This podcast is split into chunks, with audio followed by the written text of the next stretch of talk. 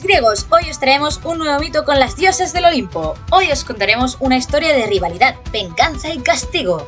¿Podréis adivinar quién será nuestro protagonista con un acertijo?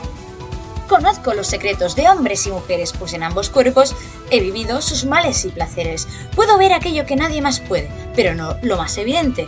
¿Tienes mi gran habilidad para descubrir cómo me debes llamar? ¿Lo habéis adivinado? Hoy os contaremos la historia de Tiresias, hijo de la ninfa Cariclo y de Éveres, uno de los adivinos más importantes dentro de la mitología griega, conocido por sus dotes de clarividencia y por la paradoja de ser invidente para ser vidente. Aunque el mito de este personaje cuenta con diferentes versiones, nosotros os explicaremos la versión de las dos serpientes.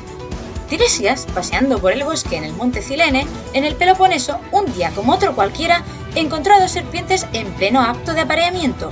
Por algún motivo desconocido, decidió golpearlas con su bastón para separarlas, pero al hacerlo mató a la hembra, por la cual cosa era se disgustó y decidió castigarlo, convirtiéndolo en mujer. Un día en el Olimpo se formó una discusión entre Zeus y Hera sobre cuál de los dos sexos siente más placer. Como Tiresias tenía experiencia por haber sentido en sus propias carnes la diferencia entre ambos sexos durante el acto sexual, decidieron convocarlo para preguntarle.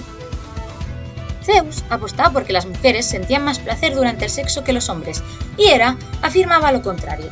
Así que Tiresias respondió poniéndose de parte de Zeus y declaró que las mujeres sienten mucho más dentro del sexo, por lo que Hera enfureció al perder la razón delante de Zeus y decidió castigar a Tiresias, arrebatándole el sentido de la vista.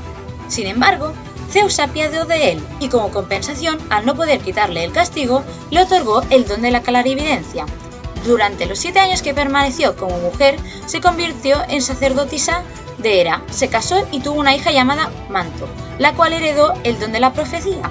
Ocho años más tarde, paseando de nuevo por el monte Cilene, se volvió a encontrar dos serpientes copulando. Sin haber aprendido de sus errores y las terribles consecuencias de estos, volvió a golpearlas con su bastón para separarlas, matando esta vez al macho, y por ello se convirtió de nuevo en hombre.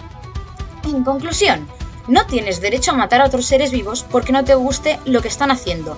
Todo acto tiene su consecuencia y recuerda, si tienes alguna duda, puedes preguntarle al gran vidente Tiresias, pero no olvides, jamás de los jamases, te posiciones en un conflicto entre dioses.